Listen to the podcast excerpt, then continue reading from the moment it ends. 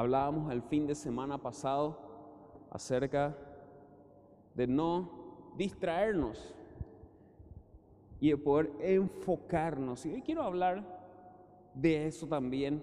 Y yo le puse como título, miramos por dónde andamos, miramos por dónde vamos, porque pareciera muy lógico, ¿verdad? Y me voy a poner mi tapaboca para poder bajarme un ratito.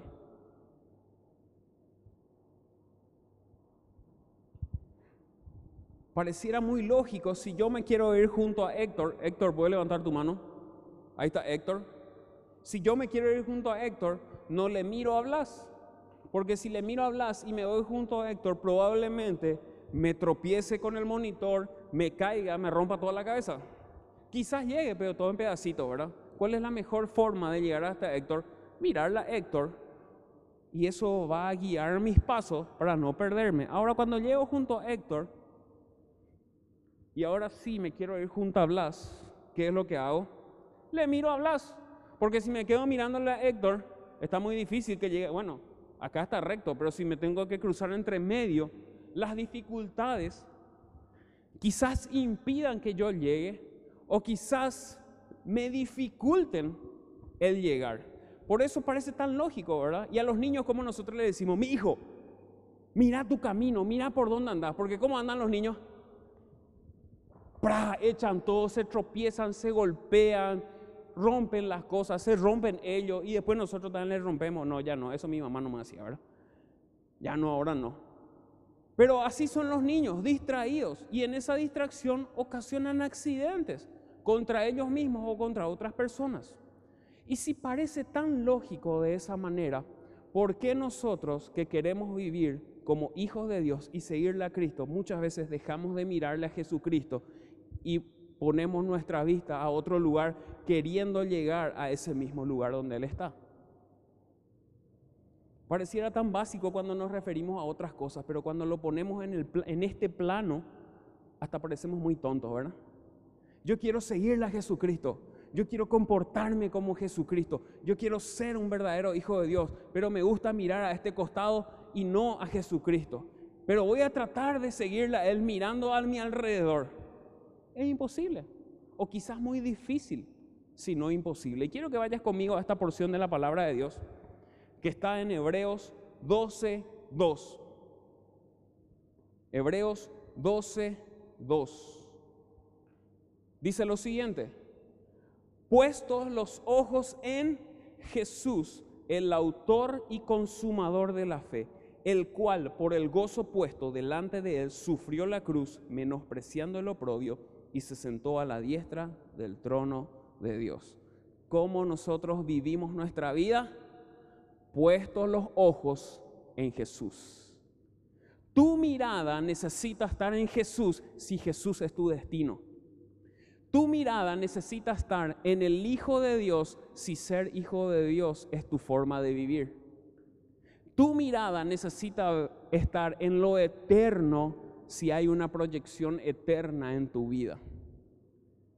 Si nosotros nos ponemos nuestra vista en Jesús, es muy difícil que nos comportemos de la misma manera que Él se comportó. Si nosotros no ponemos nuestra vista en Jesús, es muy difícil que nosotros alcancemos lo que Jesús alcanzó. Necesitamos no solamente ser astutos en tantas cosas de la vida, sino que poder aplicar todos esos conocimientos en ser verdaderamente hijos de Dios. Es muy común decirle a los niños, mira por dónde caminas, pero nosotros estamos mirando por dónde caminamos hoy como hijos de Dios. ¿A dónde nos está llevando el lugar donde estamos fijando nuestra mirada? Todo este pasaje que quiero compartir contigo empieza con esta premisa. Puesto los ojos en Jesús, ¿dónde está tu mirada hoy, vos que sos hijo de Dios? Quizás la pusiste en siervos de Dios, pastores, líderes, compañeros de célula. Y el apóstol Pablo decía, sean imitadores de mí como yo lo soy de Cristo. Y también la palabra de Dios dice, seamos imitadores de Dios como hijos amados.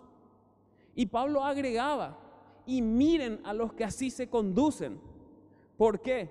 Porque es nuestra responsabilidad también, vos, líder, pastor, vos que estás siendo de referencia a una generación, que esta generación pueda ver a Jesucristo en tu vida.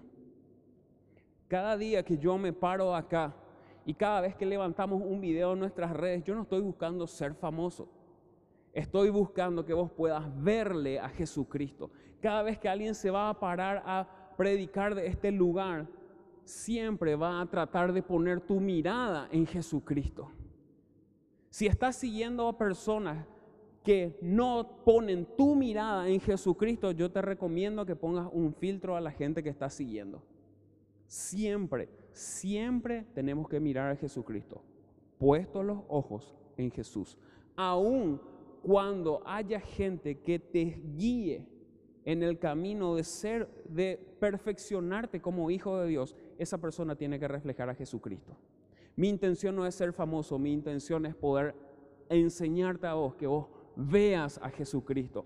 Tus ojos estén en Él, porque si tus ojos están en mí, yo te puedo fallar. No estoy llamando a una anarquía ni estoy llamando a una desobediencia. No, yo ya no me voy a mi célula porque Dios es mi líder. El pastor dijo eso y me tocó profundamente, ¿verdad? Y ya nos calza en el zapato, entra en el bolsillo, ¿verdad? La rebeldía. No, no estoy diciendo eso. Estoy diciendo que toda persona que sigas te tiene que desafiar a poner tus ojos en el lugar correcto. Mi deseo no es que pongas mis ojos en mí. Y si pones, perdón, que pongas tus ojos en mí. Y si pones tus ojos en mí, espero que le veas a Jesucristo. Porque ese es mi deseo, que vos pongas tus ojos en el lugar correcto. Y aún puede ser peor, porque muchas veces ponemos nuestros ojos en cosas terrenales o en personas que no le conocen a Cristo. Y nuestros modelos a seguir no son hijos de Dios. ¿Cómo pensás que vas a terminar? No puedes seguirle a Cristo mirando aquí al mundo. No puedes irte allá mirando allá o por lo menos lo que vas a hacer es muy peligroso. Probablemente te golpees por el camino. Entonces, puestos los ojos en Jesús. ¿Por qué? Y es lo que viene diciendo la siguiente parte. Dice, el autor y consumador de la fe. En esta otra versión, la NTV dice, el que da inicio y perfecciona nuestra fe. ¿Qué significa esto? ¿Alguna vez vos llegaste aquí a la iglesia o alguien te presentó a Jesucristo en un lugar y vos sabías que esa era la solución. Y vos dijiste, eso es lo que yo necesito, no sé ni qué es, pero eso yo lo necesito. Y le entregaste tu vida a Jesucristo en una oración que quizás no entendiste muy bien, pero la hiciste con fe. Eso que hizo inició tu fe y detonó un inicio de fe en tu vida. Por eso Él es el autor de nuestra fe, porque en Jesucristo empieza nuestra fe como hijos de Dios. Porque en Jesucristo y por obra de Jesucristo nosotros hoy podemos ser hijos de Dios. Y ahí inicia, pero sigue diciendo el consumador y en esta, en esta otra versión dice el que perfecciona nuestra fe. ¿Por qué? Porque en ese inicio donde vos sabías que Dios y Jesucristo murió por vos para darte vida eterna, se inició tu fe, pero después entendiste que lo que te habían sembrado en tu vida, vos necesitabas sembrar en la vida de otra persona y sabías que vos no te podías quedar con semejante regalo sin poder ofrecerle a alguien más un regalo. Y entendiste lo que decía la palabra de Dios en Mateo 28, 19, dice, id y hacer discípulos. Y empezaste qué? A sembrar la palabra en la vida de los demás. ¿Qué empezó a hacer la fe en tu vida? Empezó a madurar. Empezó a perfeccionarse la fe en tu vida. Y hoy hay llamado quizás sobre tu vida y hay propósito. Y hay planes. ¿Por qué? Porque en Jesucristo empezó, pero en Él también termina. Por eso dice, puesto los ojos en Jesús. El que inicia nuestra fe, pero también el que la hace madurar. Entonces dice, puesto los ojos en Jesús, el autor y consumador de la fe. Y esta es la clave. El cual, por el gozo puesto delante de él, sufrió la cruz, menospreciando el oprobio. ¿Qué dice en esta otra versión? Dice, debido al gozo que le esperaba, soportó la cruz sin importarle la vergüenza que ésta representaba. No es que Jesús vino aquí en la tierra y dijo, wow, qué espectacular. Por fin vine a morir en una cruz. Qué gusto morir como el peor criminal. Qué gusto ser avergonzado como los peores criminales. Qué gusto ser despreciado por una generación, porque dice que a lo suyo vino y los suyos no le recibieron. Qué gusto ser despreciado por mi pueblo. Qué gusto ser despreciado por los míos. ¡Ah, wow! ¿A quién le gusta sufrir? Menos mal nadie levantó la mano. A nadie le gusta sufrir. Y quizás las religiones tradicionales te han enseñado que a través de la penitencia o el sufrimiento vas a alcanzar el favor de Dios. Nadie quiere sufrir, mi hermano. Y si te gusta el sufrimiento, yo te recomiendo que te vayas contra junto a un psicólogo porque algo está mal. No están todos tus jugadores ahí en las canchas. Nadie le gusta el sufrimiento, ni a Jesús mismo le gustó venir a morir en una cruz. Ahora, ¿por qué lo hizo? debido al gozo que le esperaba, dice, soportó la cruz sin importarle la vergüenza. El gozo de qué? De que vos y yo hoy somos redimidos por su sangre.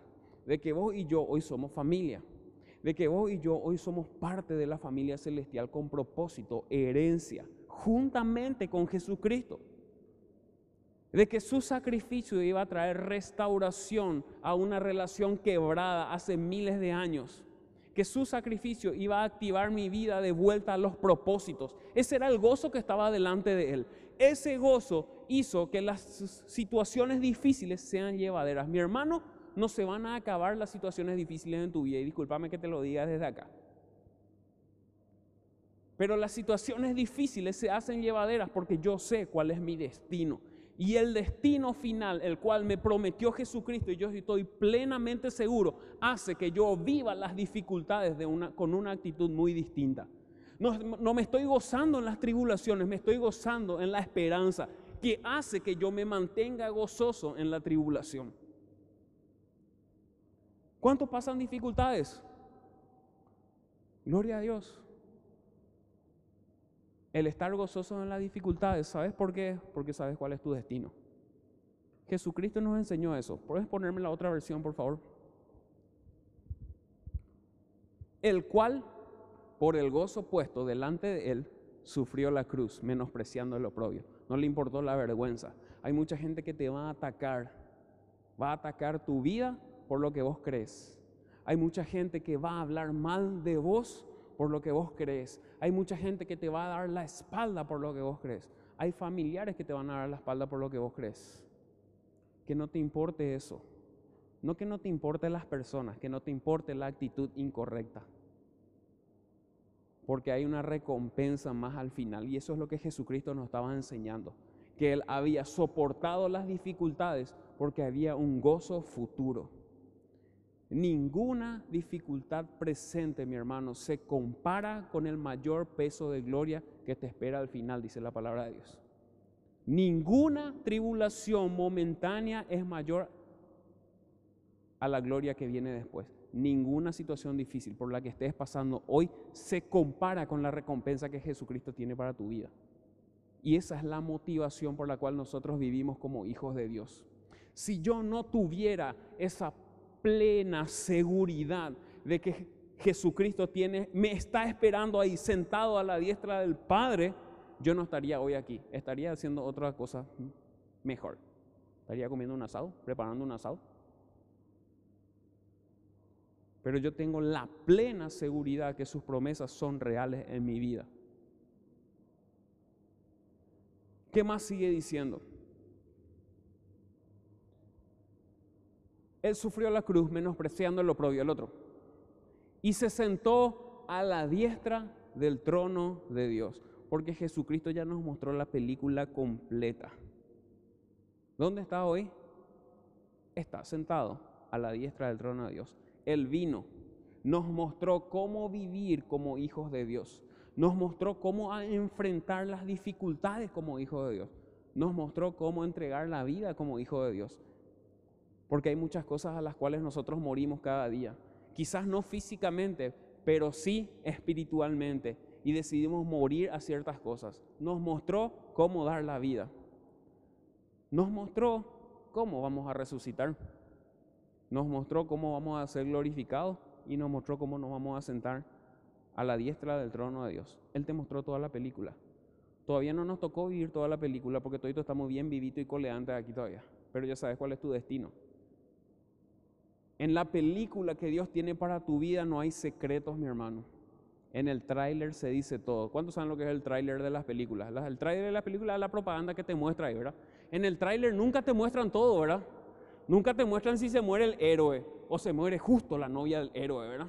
No te muestran eso. Jesucristo ya nos mostró toda la película. Nos mostró el final y el final es más glorioso que cualquier otro final que te puedas imaginar para tu vida.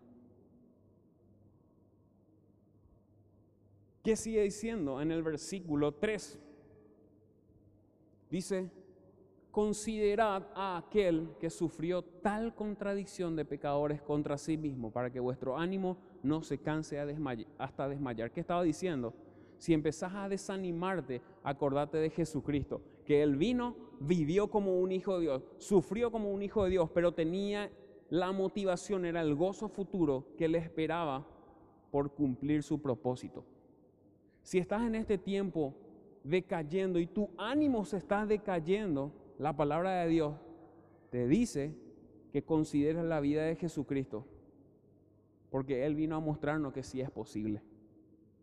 Él vino a mostrarnos que sí es posible vivir como un hijo de Dios. Y que tu ánimo no decaiga hasta desmayar. No decaigas, mi hermano. Las situaciones difíciles van a seguir viniendo se va a poner peor y no soy pájaro de mal agüero, lo dice la palabra de Dios. Y lo que estamos viviendo son los principios del fin, pero gloria a Dios, Jesucristo viene pronto. Te das cuenta que en medio de las tribulaciones nuestro gozo es mayor, porque cuando más mal se pone, yo sé que Jesucristo está cada vez más cerca. Y eso me llena de gozo, aunque la situación sea difícil, yo sé que mi Salvador viene a buscarme. Esa es nuestra motivación. Y le preguntaron sus discípulos a Jesús, ¿cuáles van a ser las señales antes del fin? El que le dijo, miren que nadie les engañe. El engaño es la señal del último, del final de los tiempos. ¿Y qué más dijo? El corazón de muchos se va a enfriar. Estaba hablando de la iglesia y la apostasía. No te asustes si tu hermano decide de un día para otro no seguirle a Cristo. Son señales antes del fin. Orá por él, perseguile para que vuelva. Salí y corré por las calles e invitar a todo el mundo a la cena, dice la palabra de Dios. ¿Por qué? Por lo que viene después, versículo 4. Porque aún no habéis resistido hasta la sangre combatiendo contra el pecado. ¿Qué estaba diciendo? Si te estás desanimando, considera la vida de Jesucristo que sufrió todo lo que nosotros estamos sufriendo, pero salió victorioso. ¿Por qué? Porque aún no habéis resistido hasta la sangre combatiendo contra el pecado. ¿Puedes ponerme la versión NTV, por favor?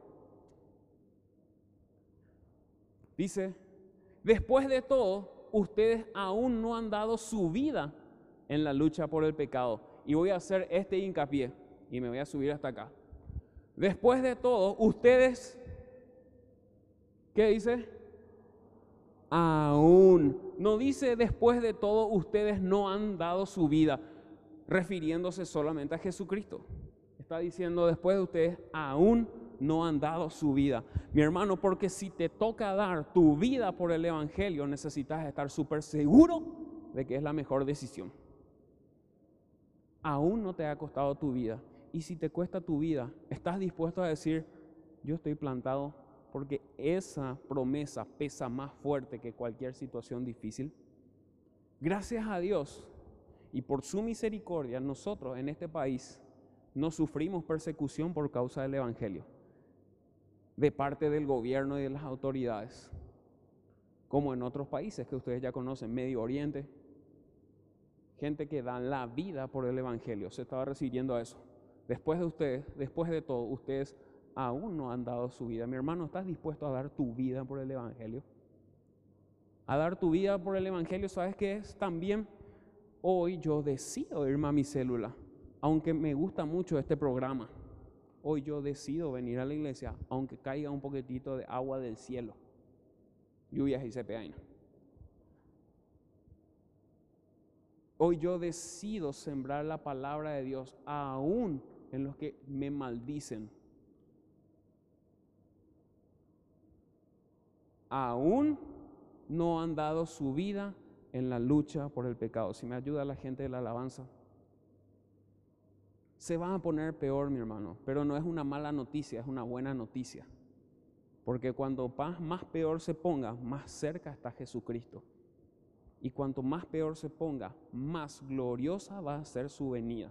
Y mientras más peor se ponga, más alumbrás vos en medio de la oscuridad. Y mientras más peor se ponga, Dios más usa tu vida para transformar una generación. No es para asustarte, es para motivarte. Que cuando las papas queman es porque las cosas están espectaculares. No te asustes si el diablo pone oposición. Si el diablo pone oposición, quizás ella está viendo algo que vos todavía no viste. Pone tus ojos en, en Jesucristo. No te desanimes usa su vida de ejemplo. Sabe que el gozo del final de la historia hace que las dificultades presentes sean llevaderas. Quizás no sea el mensaje más amoroso, pero yo te cuento que es el más motivador. El mensaje más motivador es que vos sos un hijo de Dios. Hay una recompensa gigantesca sobre tu vida y tu Salvador está ansioso de reunirse contigo y que nada de lo que pases aquí puede compararse con la recompensa futura. Yo te pido que te pongas en pie ahí donde estás. Y si vos no estás seguro de cuál es tu destino final, la palabra de Dios dice que si confesares con tu boca que Jesús es el Señor y creyeres en tu corazón que Dios le levantó de los muertos, serás salvo. Es una declaración de fe que activa y, e inicia la fe en tu vida. Yo te animo a que si no estás seguro puedas hacer esta oración conmigo y toda la congregación me va a acompañar. Decirle ahí en tu lugar con tus ojos cerrados, Señor Jesús, yo te doy gracias por tu sacrificio en la cruz del Calvario. Yo te doy gracias porque moriste en una cruz por mi vida. Yo te pido que perdones mis pecados y me limpies de toda maldad. Yo quiero ser un hijo de Dios. En tu nombre santo. Amén. Así con tus ojos cerrados, te pido que levantes tu mano. Yo quiero orar por tu vida. Papá, hoy estamos aquí tus hijos. Declaramos, Señor, nuestra completa dependencia a ti, Señor. Nos humillamos reconociendo que tú eres todo en nuestras vidas, Señor. Señor, que tu Espíritu Santo venga sobre nuestras vidas avive el fuego que está en nosotros, podamos entender el gozo que nos espera más adelante. Podamos entender, Señor, que tú tienes propósitos hoy aquí y recompensa más adelante. Señor, y si alguno de mis hermanos está decaído, está desanimado, Señor, que su ánimo no muera, sino que ellos puedan agarrarse de ti en este tiempo, Señor y gozosos pasar las dificultades. Jesús, anhelamos tu venida, te deseamos. Gracias porque vemos que ese tiempo se acerca, el tiempo glorioso de poder compartir por la eternidad contigo. Te bendecimos, papá, en tu nombre santo. Amén.